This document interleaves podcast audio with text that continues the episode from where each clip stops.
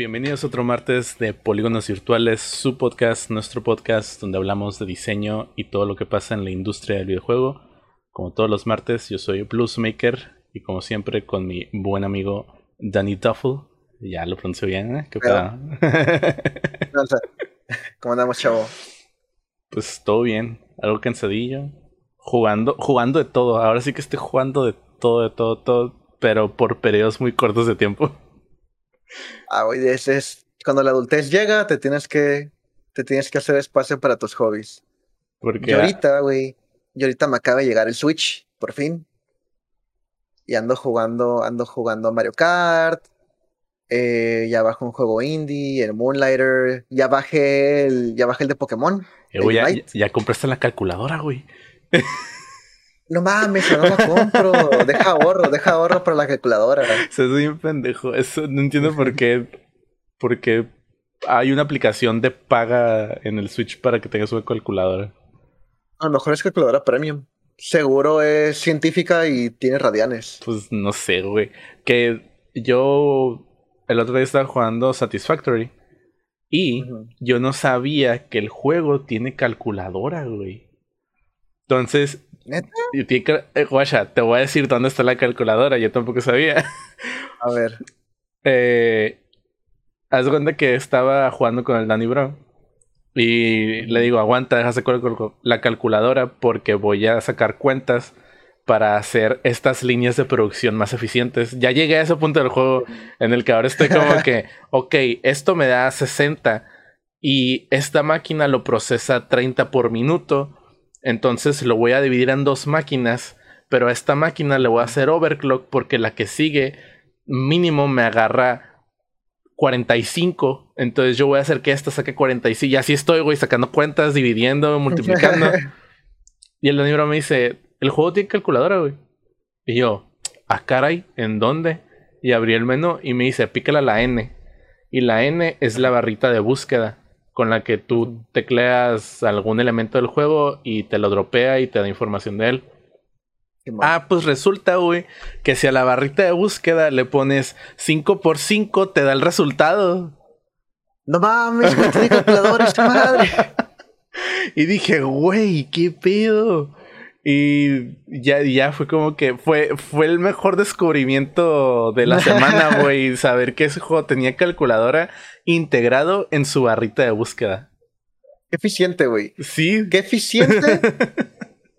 eh, aún, así, aún así, este, siento que es más como. O siento que se, se, siente mejor tener como el tacto de la calculadora en la mano. Ah, sí. Pero sí es más eficiente que esté que, es lo mismo, es, es lo mismo que pasó, pues empecé a jugar Morrowind.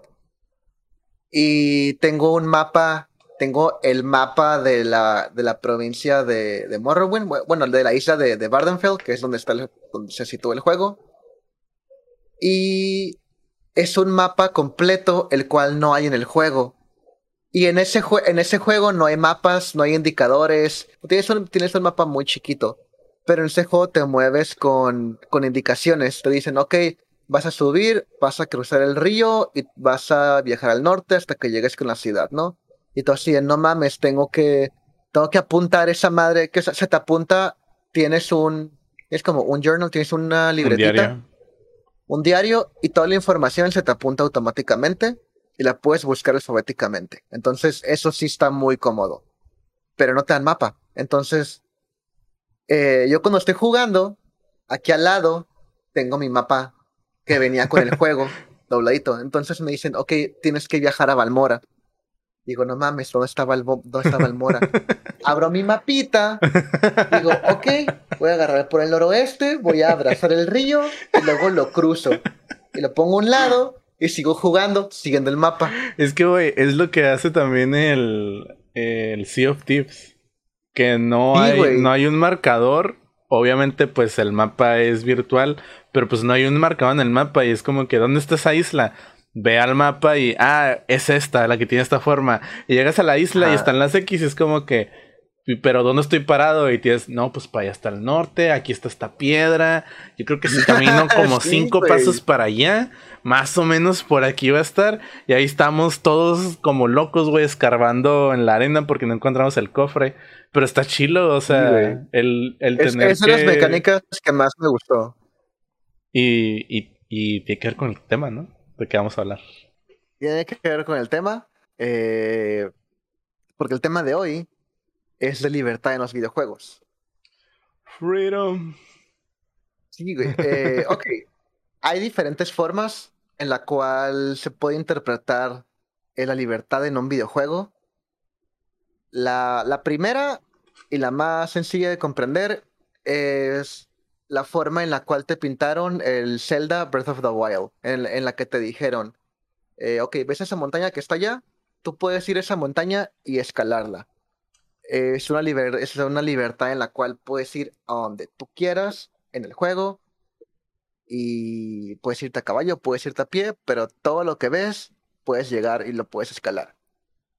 Esto es como las libertades que tenemos en los juegos de mundo abierto, ¿no? Que tenemos en Skyrim, que tenemos también en Morrowind, en estos, estos también de como RPGs, no suelen ser RPGs. Otra libertad es una en la cual te dicen, tienes estas herramientas, tienes estas mecánicas, toma, juega, haz lo que tú quieras, lo cual suelen ser como los sandbox, como el Just Cause, como el, los Far Cry, que son que son como te estamos poniendo aquí cosas con las que te puedes divertir y puedes interactuar, interactúa como tú quieras, no hay nadie que te diga que no. Y termina en cosas muy, muy extrañas, como ponerle un cohete a una vaca en el trasero y, y pero tienes, pero tienes la libertad, tienes la libertad de hacer eso porque puedes interactuar de la forma en la que tú quieras. Fíjate que es una de las cosas por las que quise jugar Just Cause y no lo he jugado. Ahí lo tengo, pero no lo he jugado. Ese video, nada más ver a la vaca volando fue como priceless.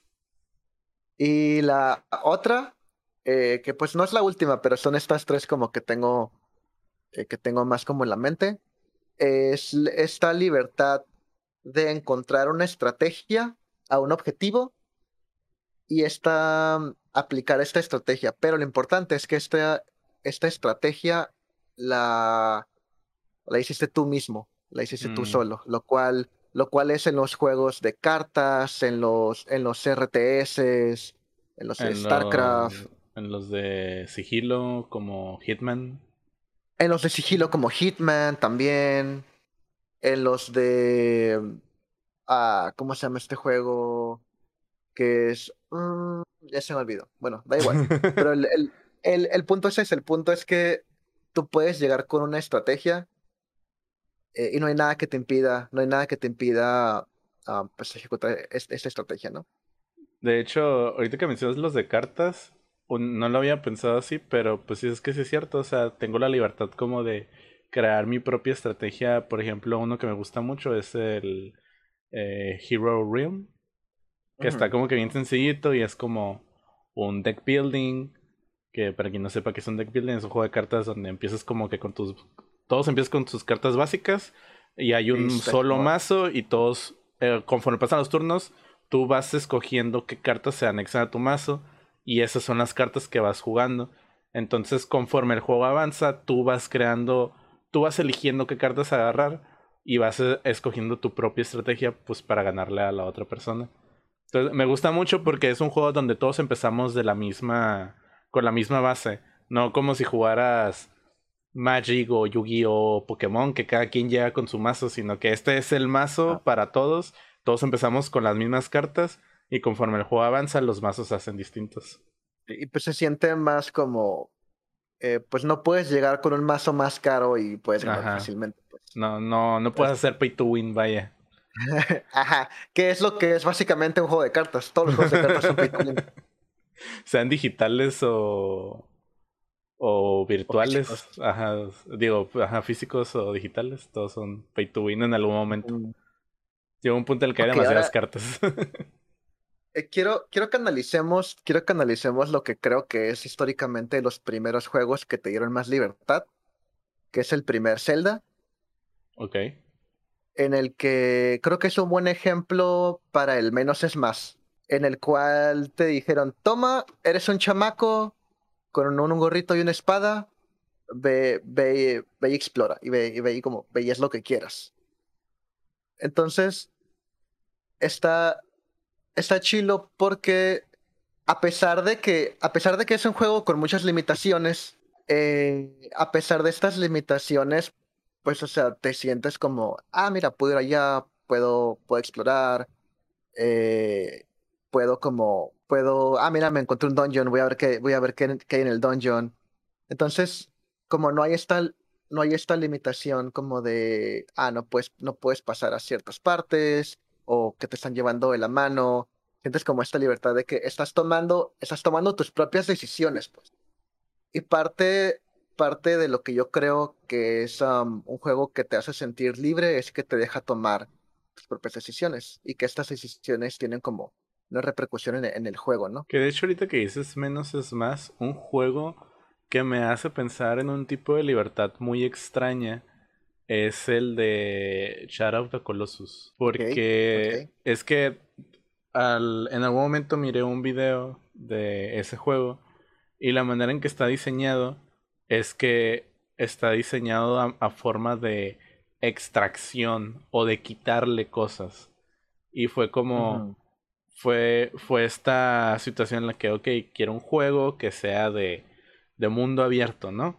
Pero no quiero centrarme en que haya diferentes tipos de enemigos, solamente que haya unos muy puntuales. Entonces como que empezaron a quitarle cosas a ese juego, como que quítale enemigos secundarios, quítale otras armas que puedas agarrar, solamente hay una. Y no sé la verdad si se puede, pero el, el mundo está abierto.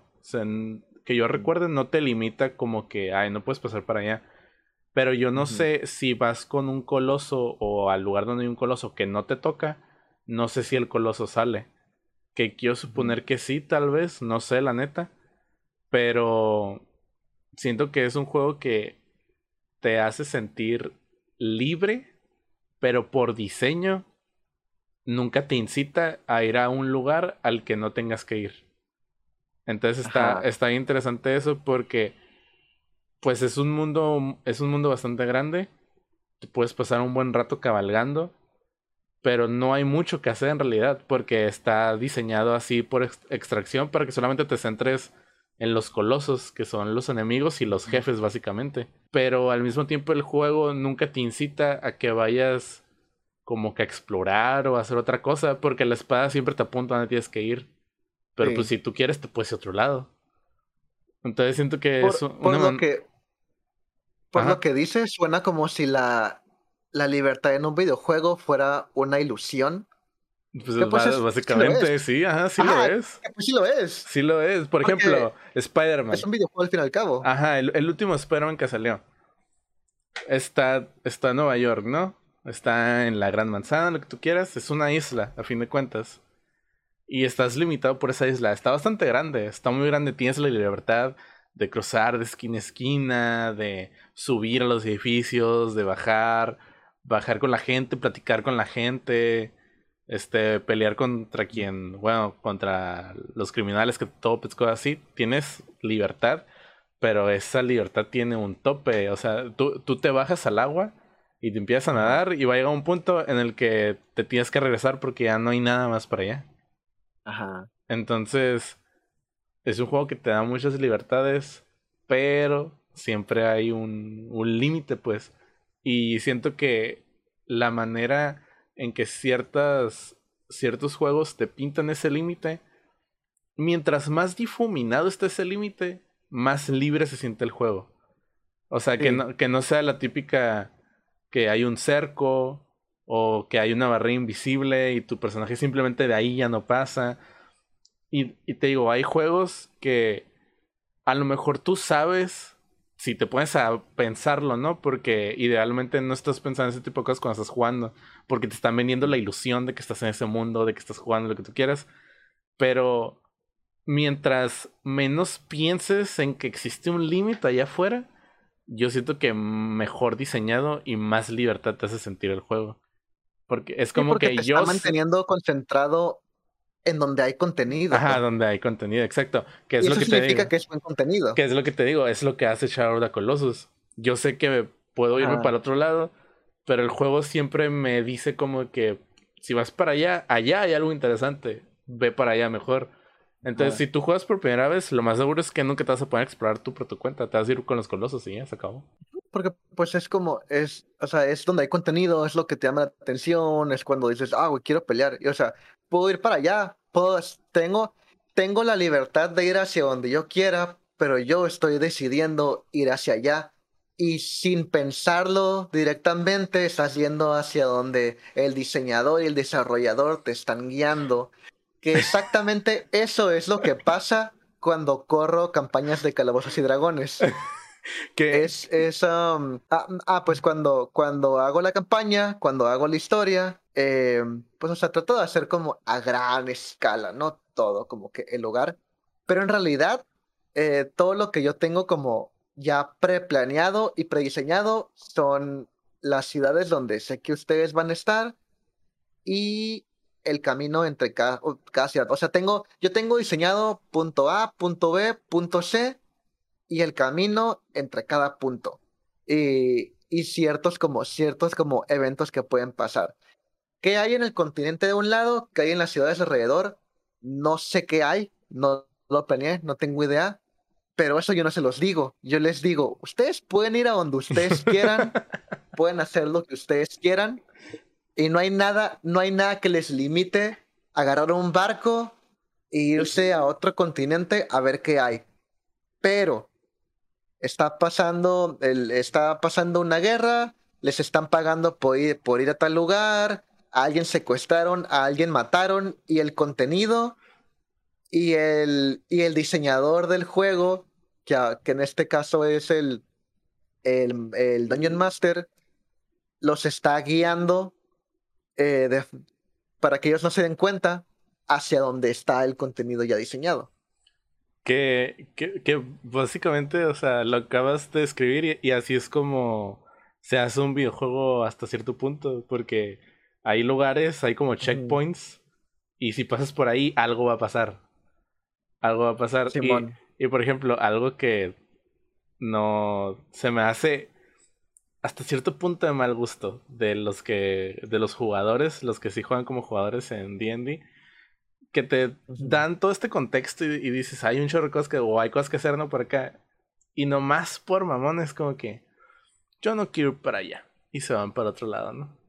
O sea, yo se van a donde no hay nada, a donde no hay nada, güey esa gente es la misma gente que, que trata de encontrar, que trata, trata de descifrar el truco de un mago. O sea, ya hay un mago, hay, hay, un mago en la calle, está haciendo, está haciendo un truco y, y, está el vato tratando de encontrar, tratando de encontrar qué cartas escondió y no solamente él buscando para él, o sea, él está buscando qué cartas escondió para los demás romperles la ilusión de, del truco. Que sería. Y eso es lo que están haciendo. Sería el güey que se va a la esquina del mapa en un juego, está intentando pasar la barrera para romper el juego y atravesar el plano del suelo y ver a través de todo el juego. Y. o sea, obviamente hay un límite. obviamente hay un límite. Pero pues, güey, yo prefiero divertirme a, a tratar de romper un juego y como que arruinar la diversión a las demás personas. Que, que yo siento que el, equivalente a que un jugador de D&D quiera irse como por un lado donde no hay nada en un videojuego sería como como que te está renderizando ya muy lento, como que de repente ya casi no hay cosas y como que de repente empieza a renderizar poco a poquito ya más cosas conforme vas avanzando. Se va creando conforme vas avanzando. Entonces pensando, no mames, güey, déjame aviento una ciudad ahorita improvisado. El, mi truco siempre es tira el dado, güey. Tiras el dado y dices, no, es, que. Porque parece que haces de que, híjole, no, güey, salió. salió este número, eso significa que va a pasar esto, pero en realidad no importa que haya salido, iba a pasar a todos modos. Ajá, te, voy a aventar algo, nada más porque me estás faltando el respeto. No te, no te voy a faltar el respeto de regreso, pero te voy a mandar un beholder. Tú siendo nivel 2, obviamente te va a matar. Eh, y ahorita, ahorita que estabas hablando, ahorita que estabas hablando del de del Spider-Man, en el cual de repente te bajas a ver qué pedo, o a veces de repente dices como, ah, güey, me, voy a poner como, me, voy a poner a, a, jugar como que con la mecánica de, de, pues cuando te balanceas con la, con la web, con las redes. Ajá, con la telaraña. Eh, con la telaraña. Madre. Ajá. O sea, dices como, ah, güey, voy a ver como de, lado a lado, a ver qué tan rápido llego. Eh, un buen juego, siento, siento yo que un buen juego en el cual te sientes libre es, um, te sientes lo suficientemente libre como para crear tu propia diversión dentro de un juego. Mm. El, que suele, suele suceder muchas veces, um, de Fauro, eh, sale mucho en, juegos de sandbox en los que juegas como que con otra gente, terminas haciendo tu propia diversión. Y pues hay juegos que están diseñados para que crees tu propia diversión, que es como Minecraft, que es como Terraria, que es como, entre comillas, Fallout 76. Pero eso, Simón, te están ofreciendo. Te están ofreciendo cierto nivel de libertad en el cual es posible que tú crees tu propia diversión dentro de un juego. en el cual no tiene que ser el objetivo principal. Ajá, de hecho, a, modo de diseño, ahora que lo estoy pensando así como a manera de libertad, un juego también de eso sería Valheim. Pero Valheim está como en un punto medio. Porque yo, por ejemplo, yo ahora que disfruto mucho los juegos cooperativos donde haya mucha recolección y crafting, yo me divierto mucho literalmente picando piedras, talando árboles y construyendo cosas. Entonces, a mí ese juego me adora. Yo no he pasado Valheim, no he pasado Valheim y tengo más de 50 horas en el juego. Porque me la he pasado construyendo cosas. Y nada más he matado como a dos jefes. Pero está en el punto medio porque te da todas estas opciones y al mismo tiempo te está dando objetivos que una persona que este que diga, a mí no me gusta ese pedo, sé que es necesario hasta cierto punto y lo vamos a hacer, pero no nos vamos a engranar tanto como alguien que se quiere poner a construir una ciudad, que es lo que yo estoy haciendo. Este, y, lo más seguro es que vayamos a, a minar, a recolectar, a ponernos más fuertes simplemente para ir hacia el objetivo, que es matar a los jefes. Y sí, hay, hay gente, hay streamers, lo que, lo que tú quieras, que yo platiqué con ellos y sí me decían de que, pues es que yo ya me acabé el juego, güey, ya, ya no tengo por qué jugarlo. Cuando le metan otros jefes, cuando lo actualicen, pues se lo voy a volver a jugar porque sí me gustó mucho. Pero hay gente que nomás se acabó los jefes y dijo, se acabó, ya, ya lo pasé, ya no hay nada que jugar aquí. Ajá. Y, en cambio hay gente que, que, juega Skyrim de esa forma, güey. Ajá, o sea, eh, y está chido que tiene, está en ese punto medio donde te da toda la libertad de hacer este tipo de cosas, pero al mismo tiempo, si hay gente que no le gusta hacer eso, pues va al objetivo y se acabó el juego y se divirtieron también de todas maneras.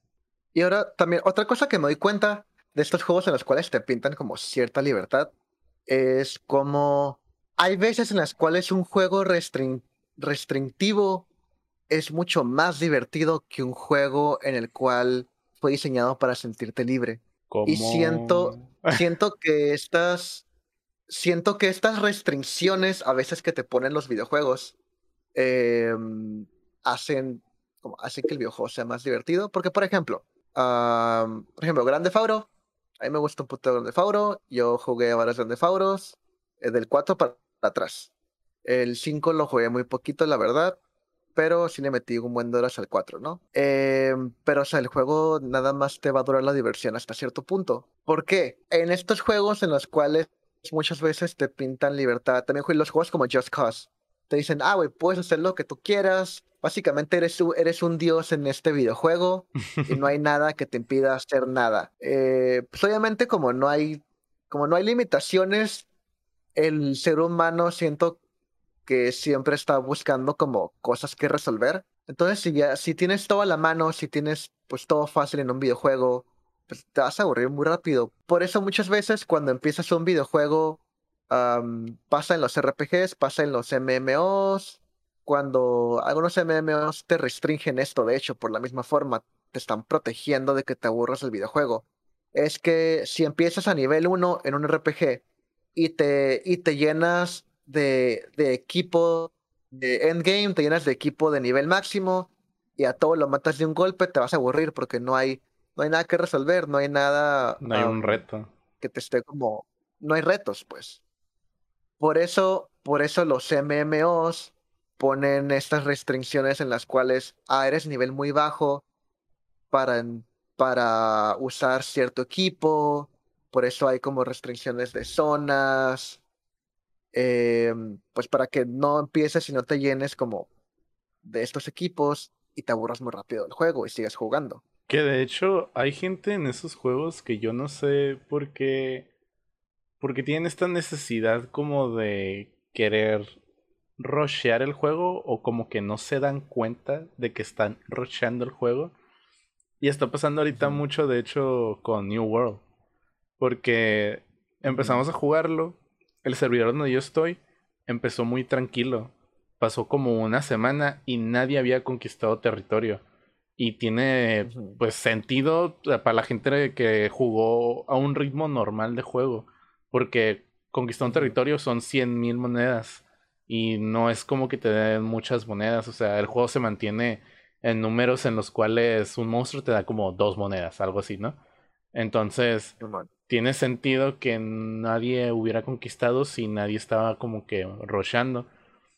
Y, y surgió esta como problemática, entre comillas, de que había gente que empezó a decir de que no, está inaburrido el juego, este, le falta contenido, ya no hay nada que hacer. Y es como, a ver, ¿cómo que no hay nada que hacer? Soy level 15 y todavía ni entro a mi primer dungeon, todavía ni he crafteado cosas de level alto, todavía ni siquiera he descubierto todo el mapa porque hay áreas que son nivel demasiado alto. Y había gente que a las dos semanas ya era nivel 60 y ya había hecho y explorado casi todo y es como, ok, no puedes decir que el juego no tiene contenido, güey. Tú, tú lo rochaste. A, a, lo mejor en tiempos como de días y tú te lo acabaste muy rápido, pero miras tu contador de Steam y tienes más de 100 horas en ese juego. O sea, no me puedes decir que el juego no tiene contenido si gastaste más de 100 horas eh, acabando todo lo que acabaste o, o llegando hasta el endgame. En, y entonces yo, yo no entiendo. Aquí es donde llega esta cuestión de que hay gente que se cree como de que, que el, esto de que el consumidor tiene la razón.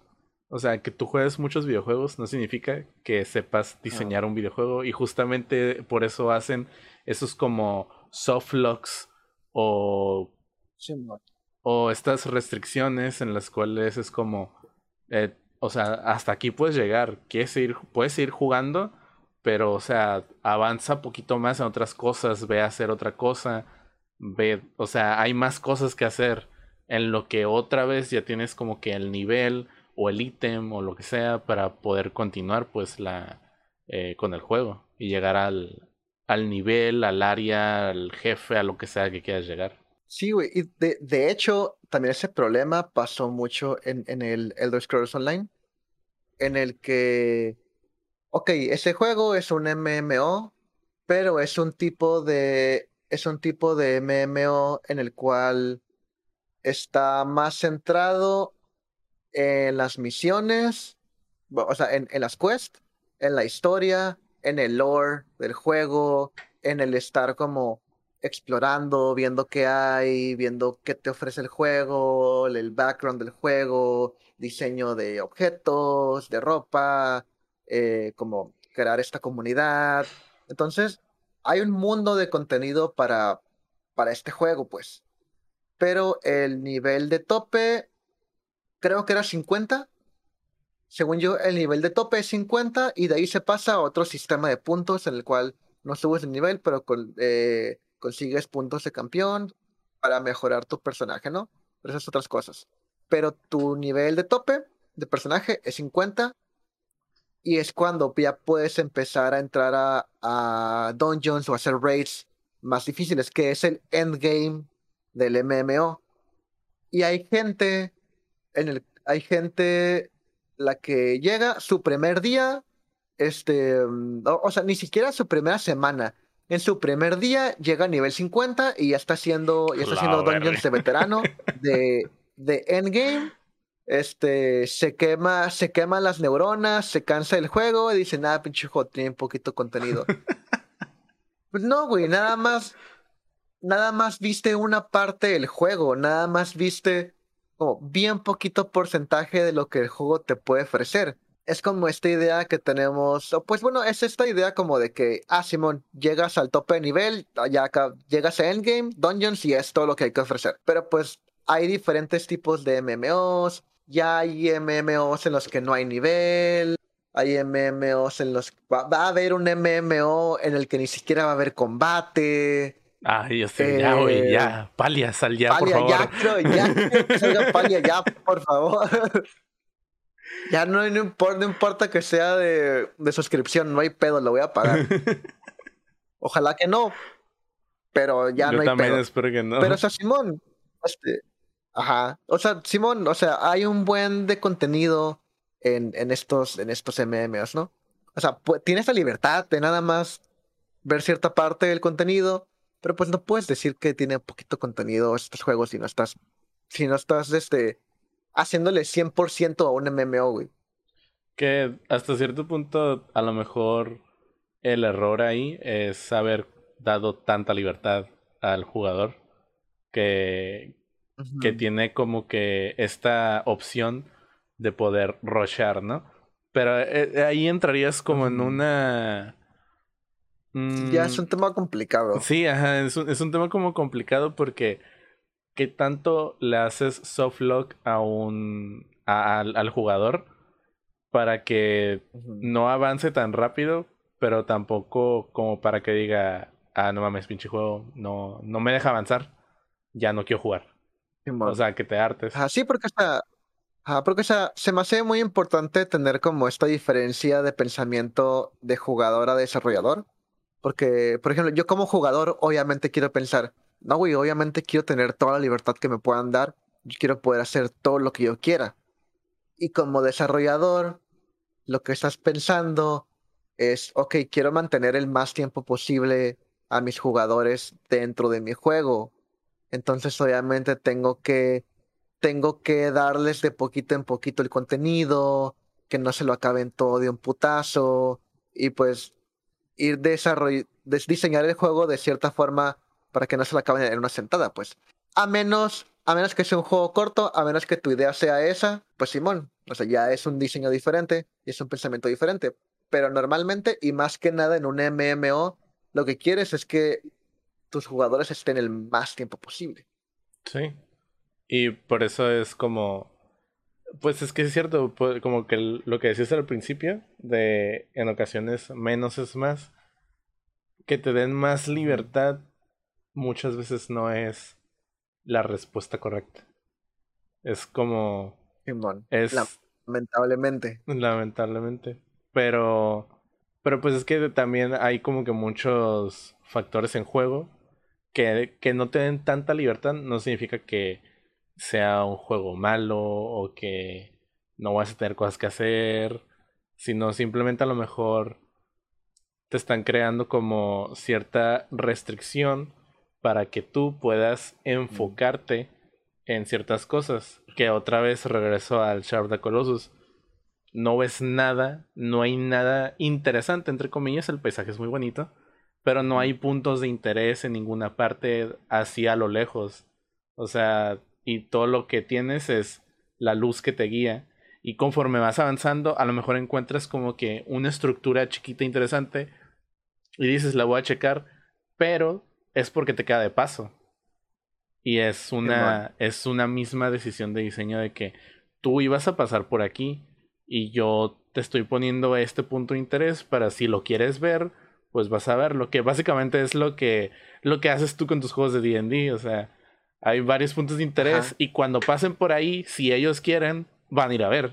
Que, que, que, yo creo... o sea, ahí están pasando, están pasando, o al menos como, como yo trato de tener estas campañas o de correr estos juegos, es las cosas están pasando, no importa que los jugadores no lo estén viendo. O sea, obviamente, obviamente no lo estoy procesando dentro de mi cabeza, porque pues mi, procesador no está tan cabrón como para hacer esa madre. Eh, eh, obviamente, si el jugador no está, no se está renderizando. Pero. pero tengo, tengo en, en, mente ciertos eventos, como por ejemplo, ah, hay una. Este. Por, por decir, ¿no? Este. Mm, ok, hay un oso. Hay, hay, un, hay un oso. Eh, que, que, está atrapado en una trampa de oso. ¿Por qué? Porque es temporada. Porque es temporada de casas eh, eh, es, temporada de caza em, y pues se suele, se suele comerciar mucho las pieles en la zona donde está. Entonces, pues por donde están caminando, para que este mundo se sienta como vivo y que tiene sentido, eh, pues si pasan por esta parte, puede que se encuentren, o bueno, yo digo que se van a encontrar unos atrapados en, en una trampa, ¿no? Si estos jugadores no pasan por ahí, o tarda mucho tiempo o pasa un buen rato y después pasan por esa parte o, es más, para que tenga más sentido, se acabó la temporada de casa, ¿no? Se acabó la temporada de casa y pasan por ese camino, eh, ya no va a estar el oso. Ahora yo, yo tengo pensado, ok, les, les, les empiezo a contar cómo pasan por este camino y se encuentran una trampa de oso, eh, una trampa de oso abierta, manchada de sangre, eh, por, por, ¿Por qué? Porque pues el oso se atrapó, no pasaron por ahí para que los jugadores lo ayudaran o que hicieran lo que quisieran y pues llegó el cazador y se lo llevó. Entonces tengo como estos eventos, tengo como estos eventos siempre en mi mente o escritos en los que si pasa cierto tiempo o si los jugadores no interactúan con este evento, el evento se descarta ya no, o sea, ya no van a interactuar con esto que planeé. Parte de ser Dungeon Master es que tus jugadores no van a ver mucho contenido que tú creaste, pero pues es, es, parte, es parte del juego. Por eso mismo el contenido lo haces como a grandes rasgos. Pero tratas de dejar como estos, estos rastros de que algo pasó ahí para que este mundo se sienta vivo. ¿Qué, qué es lo que hace un videojuego también? O sea, que e, es, lo. Es lo que es un videojuego también. E, es, lo bonito o lo chingón de tener como este predecesor de los videojuegos que vendrían siendo los juegos de mesa. Nada más que los, los juegos de mesa te obligan a ti a imaginar, a crear, a... Tú, tú, tú le tienes que echar, tú le tienes que poner tu parte. Y el videojuego ya es de que aquí está. Tu mente esa tarjeta de gráficos. Ajá, o sea, y el juego es como que aquí está, güey, mira, watchalo, se ve bien chingón, juégalo. La, a veces no tener tantas opciones y enfocarte al, a lo que debería de ser te puede crear una, una sensación de libertad más grande que el decir, aquí está todo esto y ve a verlo o a explorarlo y a lo mejor no hay nada pero a fin de cuentas, todo lo que dijimos es una ilusión. porque, todo es una ilusión. Porque todo es finito a fin de cuentas. Solamente puede haber hasta cierto punto. Ah, es. No puedes programar posibilidades infinitas en un videojuego. Así que tienes que darle ilusión. ¿Sabes? ¿Sabes yo qué juegos ahorita que pues jugué hace poco? Creo que crean una muy buena ilusión. Y un, hay una mecánica que creo que da una muy buena ilusión de libertad. Es cuando pasas un juego y en una vuelta no puedes ver todo el contenido. Eh, cosas como Dark mm. Souls, cosas como Morrowind, cosas como Baldur's Gate. ¿Has jugado Baldur's Gate? No, pues eso cuál es. Es, es un. Ajá, pues es un RPG isométrico.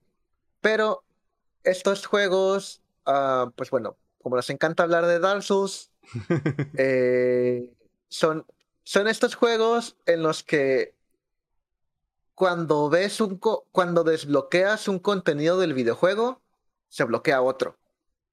Em, y pues obviamente tiene sentido en la historia, ¿no? Por ejemplo, en, en, en Morrowind, si te unes a una facción, si te unes a... Hay, hay, hay casas, hay casas de magos. Entonces, si te unes a cierta casa de magos, los Telvani, eh, se te va a cerrar, se te va a cerrar eh, el, gremio, el gremio de los magos, porque ellos están en conflicto.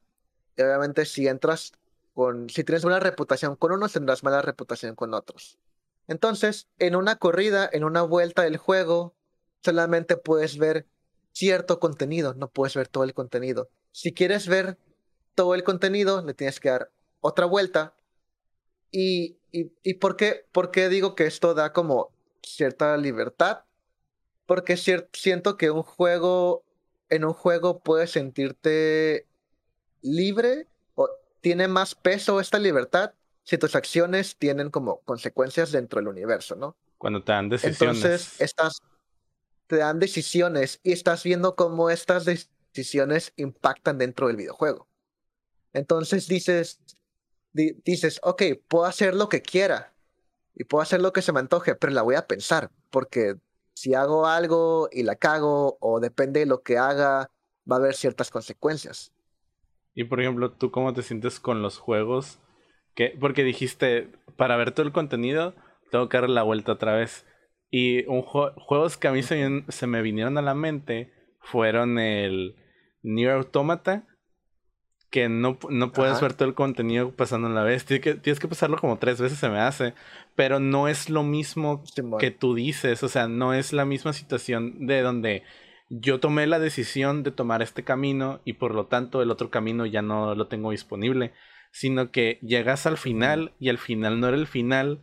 Y para ver el final tengo que volver a pasarlo. Y cuando llego al final, el final es distinto. Entonces, por ejemplo. eso está, hermoso. Eso es madre, es buen diseño. se te, hace, güey. A mucha gente le molesta eso. Puedo entenderlo porque es como. Dude, yo ya me pasé el juego. ¿Por qué me vas a hacer pasarlo otra vez para ver el final real? Sí, ya lo pasé, o sea, ¿por qué no me estás enseñando el final de verdad? Ok, no es perfecto.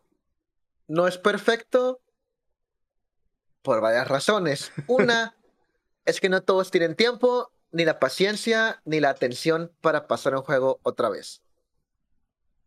Siento que estas, estas mecánicas entran en la categoría de estos juegos como con mecánicas innovadoras, mecánicas alternativas, que por una razón son alternativas, porque no siempre funcionan, o si funcionan, son como de nicho. O sea, no a todos les va a gustar. Son como estos juegos artísticos, hace, hace, cuenta em, que... Bueno, no, no artísticos.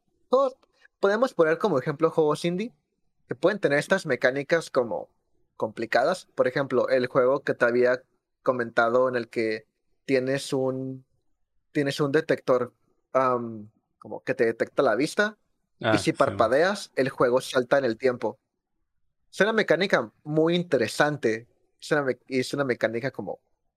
O sea, suena chingona en papel y, y suena chingona como en el lado de contar una historia. Pero si te pones a pensar, no todo el mundo le va a gustar. Porque unos van a decir, no, güey, yo quiero ver todo el contenido. Ajá, y lo que te voy a decir, a lo mejor parpadeas en una parte y ya te perdiste varios el contenido y tienes que volver a jugarlo desde el principio y no parpadear en esa parte para poder ver qué pasaba. Ajá. a mí se me hace que estas mecánicas son más que nada para dar un mensaje o dar como una propuesta innovativa en vez de en vez de que el propósito de esta mecánica sea como porque funcione, ¿no? O sea, como porque para que le vaya a gustar a la mayoría de todos los jugadores. Yo, por ejemplo. Pues se me hace válido. Yo entiendo que. Se me hace válido, pero sí es cierto, sí es cierto lo que dices que, pues, nada, mucha gente no le va a gustar. Sí, es que. Sí es. Es que no quiero decir que es una mentada de madre, pero. A mí, en lo personal, no me molesto del todo, pero a lo mejor si ya pasé el juego y no sé, digamos que dije, ah, este chilo, que hay juegos, es, son como las películas, que hay películas que dices, estuvo curada, pero no la voy a volver a ver. O sea, no es una película que voy a volver a ver. Estuvo curada, pero no la voy a volver a ver. Entonces, yo siento que pasa lo mismo con, con ciertos juegos que estuvo suave, pero no lo quiero volver a jugar. O sea, ya, ya estuvo. Ajá. Entonces. Y hay películas, hay películas que la segunda vuelta te das cuenta de cosas que no habías entendido. Ajá, de hecho. Porque, ajá, güey. Pero este. Eh, como, como, ¿qué, acabo de ver? Aguanta, ¿qué, acabo de ver? El, el, el Over the Garden Wall. Over the Garden Wall. Ay, güey, ¿no viste Hay cosas. Ah, quiero verla. Está bien chingona, esta es, no es hermosura. Ok, cuando, cuando ves el intro, cuando ves el primer capítulo, hay un buen de cosas que te cuentan el final. Pero como no has visto el final, no tiene sentido. ah, ya. Entonces, cuando le, cuando le vuelves a dar la vuelta, ves cosas que dices, no mames, qué chilo, eso estaba ahí. O empiezas a entender cosas de una manera diferente porque ya le diste la vuelta. hay videojuegos que van a hacer lo mismo. O como Hora de Aventura también hace eso. De, hay, hay cosas en Hora de Aventura de repente que, que te quejas, qué pedo, estuvo súper random eso. Como hay una, hay una escena donde creo que el rey helado se le aparece el búho del tiempo o algo así. Pero tú cuando lo estás viendo de inicio, al final del capítulo sale un búho y le habla a ese güey y, y se acaba el capítulo. Y te quedas como que. ¿Y eso qué? ¿Qué? Estuvo súper random. Y luego, y luego, cuando avanzas en la serie, después descubres que, que, el búho se le haya aparecido tiene un significado más grande de, de lo que en realidad era. Entonces, e, eso, eso está chilo. Pero. Pero no, no tenías esa información en no ese momento. No tenías la información en ese momento. ahora, ahora que, que lo pones así, puede ser mucho más interesante el tener que pasar un juego de esa manera como lo es este eh, Nier Automata, que te obliga a pasarlo varias veces para ver su final real. Pero yo creo que a lo mejor puedo dejarlo también. Hay otros juegos, pero esto ya entra como que del lado de la accesibilidad. Como eh, creo que el... Ah, ay, se me fue el nombre. El de las tazas, Cuphead. Creo que Cuphead, cuando lo juegas en fácil, y llegas al final, no te deja pasarlo. O sea, te, te advierte el juego, creo que cuando pones en fácil, de que esta no es la dificultad estándar. Y si tú lo pasas en esta dificultad, no vas a llegar al jefe final. Y creo que si lo llegas, si pasas, llegas hasta el final, entre comillas, del juego, el juego te dice, no, ya no puedes pasar de aquí o algo así. Si quieres pasar el juego completamente o llegar con el último jefe o lo que sea, tienes que jugarlo en, en, eh, en la dificultad estándar. O en la dificultad difícil, no sé seguro. Güey, qué bolas de los desarrolladores, güey. Eh, y, y, es que no es el único juego que hace eso. sé que hay varios y a mí se me hace medio una decisión un poquito complicada, controversial, porque si de por sí, sí, yo entiendo que hay gente que pues no tiene tal vez la habilidad, pero aún así, te digo, es que eso, ese es otro tema que habla poquito de la accesibilidad, que no me gusta cómo utilizan la palabra accesibilidad últimamente para hablar de videojuegos, porque lo limitan a... No tiene modo fácil, no es accesible, es como que... No, güey, no tiene nada que ver. O sea, sí, sí está bien usada hasta cierto punto la palabra, pero no significa eso accesibilidad en un videojuego. Y... Ajá, o, se, queda, se queda corto, se, queda, muy, corto. Muy, muy corto. Exacto. Eso para la palabra accesibilidad. Y siento que el tema de accesibilidad ocuparía un capítulo entero para poder hablar de ello. Totalmente. Pero, pero digamos ya para, para cerrarlo un poquito, ¿a, ti qué, qué tipo de libertad te gusta a ti, por ejemplo? Uf. O, qué, o en qué juego vaya, ¿no? Ajá. Pues bueno, yo siendo. Eh, yo siendo fan de los RPGs, a mí me gusta a mí me gusta mucho el poder. entra más como en lo de exploración. Eh, pero me, me, gusta. Me gusta mucho. Ok, dos cosas. Dos cosas. Una, me gusta mucho esta libertad que hay, como el poderte desafanar de la historia principal. el poder tener la libertad um, de como a hacer tu propia diversión de lo que hablamos, el, de lo que hablamos, pero en el cual, por ejemplo, ok, yo estoy en un RPG, soy el héroe, Simón, soy el elegido y la madre, pero ¿sabes qué? Yo no quiero ser el elegido, yo quiero ser un mercader, yo quiero ser un bandido, yo quiero ser un plebeyo, y estos juegos en los que te dejan serlo, hay un juego, hay un juego, um, ah, ojalá me acordara, ojalá me acordara el nombre. Eh, ahorita, lo voy, ahorita lo voy a buscar. Pero es un juego, es un sandbox, es un sandbox en el que es como post-apocalíptico. En el que. Fallout 66. de, de, hecho, ya es un juego viejito. Fue desarrollado por una persona y se desarrolló en 12 años. A la madre. Y luego te paso el nombre. Pero es un juego en el cual tú entras y no eres nadie. No eres nadie. Y tú entras y Simón, puedes hacer lo que quieras. Em, entonces, si tú dices, ok, ¿sabes qué? Voy a ir, voy a robarle cosas a la gente y las voy a vender y con eso voy a hacer dinero, puedes hacerlo. y, agarré dinero suficiente como para comprarme equipo. Ok, ya me puse chingón. Ya que estoy bien chingón de equipo, ¿sabes qué? Hay un gremio, hay un gremio de guerreros por allá. Pues sabes qué? Me gusta, me gusta el edificio que tienen. Voy a ir y yo me voy a quedar con el edificio. Vas con el equipo que te hiciste, vas, los matas, te quedas con el edificio. Ya que tienes ese edificio, dices, ok, en este edificio voy a, voy a agarrar, voy a agarrar como que voy a agarrar gente y los voy a hacer como que mis compañeros y voy a hacer que me sigan. Pues tú vas, los agarras y los metes en ese edificio como para que protejan el edificio, ¿no? Entonces, de repente en lo que estás afuera, te peleas con alguien y te dejan, te dejan como que casi te matan y te dejan moribundo. Entonces llega alguien y te lleva y te agarra esclavo y te mete en un campamento de trabajos forzados. Y ahí quedas, güey. Entonces tienes que quedar ahí un rato y escaparte escaparte de este campamento de trabajos forzados y dices, no mames, perdí todo. Ok, pero tengo que volverlo a construir. Entonces ya no voy a ser bandido, ahora voy a ser como un mercader, pero como legal. Todo eso lo puedes hacer en ese videojuego y no hiciste la misión principal. Y ahí te gastaste 150, 200 horas y no hiciste ninguna, no hiciste nada de lo que se supondría que tenías que hacer. ¿Por qué? Porque ese juego está diseñado de esa forma. Es como un pequeño ecosistema en el que puedes hacer no lo que tú quieras, como no completamente lo que tú quieras, porque solamente puedes programar finitas opciones, pero las cosas que puedes hacer tienen un sentido y te dejan satisfecho hasta qué nivel están desarrolladas. Chingados, güey. Ahora necesito que me digas cómo se llama. Lo voy a buscar, güey, porque esa madre está bien chingona. Está, está viejito, está poquito obsoleto, pues es difícil jugarlo.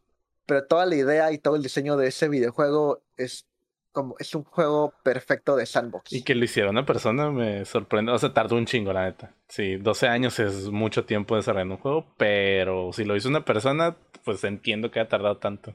Yo creo que. Es más, lo voy a. Porque, güey, lo voy a buscar ahorita mismo. yo, bien chingón. Yo, yo creo que el tipo de libertad que a mí me gusta es la. De, igual manera, la que me deja explorar. La que me deja hacerme como mi propia historia. Pero también la que. Si me, si me va a encerrar, si me va a encasillar en algo, que me dé opciones. O sea, si me das opciones yo, yo, ya siento que con eso me está importando un poco o me das la libertad a mí de elegir ciertas cosas, como los juegos de, uh, de Telltales, como el de The Wolf Among Us. Ese me, me gustaba mucho, me, me, gusta ese ah, tipo de formato. Este Shiloh, me gusta ese formato y es como, ah, madres, güey, es que no quiero hacer, no sé qué decirle, no estoy seguro qué hacer, a dónde voy primero, porque si hago esto puede pasar esto. Entonces, si le pones un poquito más empeño a lo que vas a hacer por la decisión que vas a tomar, porque no estás 100% seguro cómo se va a desenvolver toda la situación después de tu acción. Entonces, e, e, ese tipo de libertad también me gusta. Yo sé que está muy encasillada porque son como, tienes cuatro opciones y de las cuatro opciones, pues obviamente tienes que elegir una y es de huevo una la que va a pasar. Pero aún así es como yo estoy están bien decidiendo. desarrolladas esas cuatro Ajá, opciones. sí, están bien desarrolladas. Y yo soy el que decide cuál de las cuatro opciones voy a tomar. Y en ocasiones, yo creo que lo único que me molesta este tipo de juegos es que al final, el final no cambia tanto. El final no es tan distinto a lo sí. que hubiera sido. Y fíjate que eso suele suceder. e- Eso suele suceder mucho con los juegos que te pintan la libertad. eh, y pues con muchos, con muchos RPG también realmente, en el cual solamente empiezas aquí, empie- empiezas en un punto. Y cuando avanzas en el juego, se abre, o sea, se abren eh, caminos, se abren un chingo de opciones. Pero para el final, estas opciones se cierran y solamente hay un final. Ajá. Entonces Ese, no. ese siento que es como lo norm- la norma. Por lo general. que te- es- que, que es la razón por la que mucha gente se enojó con Mass Effect. Es la razón por la que mucha gente se enoja con los estos juegos tipo Life is Strange y cosas así. Que pues al, Sí. no sé, yo al final intento tomarlos como de hay una historia, la historia más que nada es lo que te lleva. Pero pues sí, sí me gusta o disfruto que haya estas opciones o la ilusión de que haya opciones. Lo único que yo cambiaría esos Y fíjate, juegos lo puedes poner. Ajá. eh, Yo lo único que cambiaría esos juegos es eso, el final. Que sea mucho más variado, pero al mismo tiempo es como que muy complicado generar como tantos caminos Sí. distintos a los cuales ir. Que es lo que te prometía ah, este juego Detroit Become Human. Que se me hace que yo Simón. miré como cuatro finales más o menos. Y eh, si mal no recuerdo, no variaban tanto. Y había uno, para sacar al final así como 100% feliz, estaba exageradamente difícil, güey. Así, exageradamente difícil. Tenías que hacer que sobrevivieran como tres personajes distintos, porque eran los que se iban a sacrificar por ti al final. Y no, estaba bien complicado sacar el, el final 100% bueno. Pero Como el final de Bloodborne. ¿Pasaste Bloodborne? no. Ok, entonces no te lo spoileo, pero bueno, hay un final, hay, hay dos finales. Está el final y está el final verdadero. Que para el final verdadero tienes que encontrar ciertas cosas escondidas. Y ese, ese es el bueno. Pero, ajá, Ah. e- ese es, ese es el bueno, que es el, el que llaman el final verdadero. Ok. Pero, o sea, siguen siendo, o sea, siguen siendo como pocos finales. Y yo, y yo entiendo, yo entiendo como que obviamente no puedes poner demasiados finales porque te estás yendo a calidad en, a cantidad en vez de calidad. Pero yo, yo creo, creo que yo te lo puedo pintar de una forma más bonita, en la cual con estos juegos de Telltale, con estos juegos de Wolf Among Us, con estos juegos de Detroit, en el cual, ok, imagínate que la historia no te la está contando el desarrollador, ni tampoco tú estás creando tu propia historia. Ambos están en conjunto, en, en conjunto creando una historia entre el desarrollador y el jugador. El desarrollador te está dando como estas herramientas para que tú completes, um, para que tú completes como esta historia que se está contando. Que pues, Simón, no es lo mismo y estos juegos te prometían la libertad de tú crear tu propia historia, pero pues al fin y al cabo lo que realmente es no está tan mal, que es crear una historia juntos, que es D&D, güey. Ah. Ajá, es lo primero que pensé cuando Es- dijiste eso. Ajá. Simón, o sea, no es tanto, no es tanto tú crearte tu, como la historia que tú quieras, sino que en conjunto, un grupo de personas, junto con el desarrollador o el Dungeon Master, están contando un- una historia, pues. me, me, me voy a quedar con eso. Suena más poético así. Sí. Y Shao, yo creo que aquí. Bueno, se me, se me hace que, se me hace que con, e- para quedarnos en una nota positiva, se me hace que aquí le podemos dejar. Sí, sí. Yo creo también lo mismo que aquí podemos dejarle. Este. Pues no olviden darnos like, subscribe aquí en el YouTube o lo que ustedes quieran. También estamos en Spotify, Google Podcast y cualquier plataforma de podcast que escuchen. Eh, Estamos todos los martes aquí. Pueden seguir en nuestras redes. Ahí me encuentro como plusmaker-bajo. De igual manera en la descripción va a estar. Y tú estás como. Danny Duffel. Instagram, Steam, Twitter. Y deberíamos de tener una frase así como para el final, güey, así como... No, no sé cuál, güey, porque no quiero, no quiero sonar ridículo, la neta, pero deberíamos de tener una. Alguna va a salir. Sí, La, la- la vamos, a, la vamos a desarrollar um, detrás de escenas. Ah, sigue desarrollando, sí, esa va a ser la... y Desarrollando. No, no, no, no me estoy inventando, no desarrollando. Y ñoño. Bueno, pues entonces nos vemos en el siguiente martes.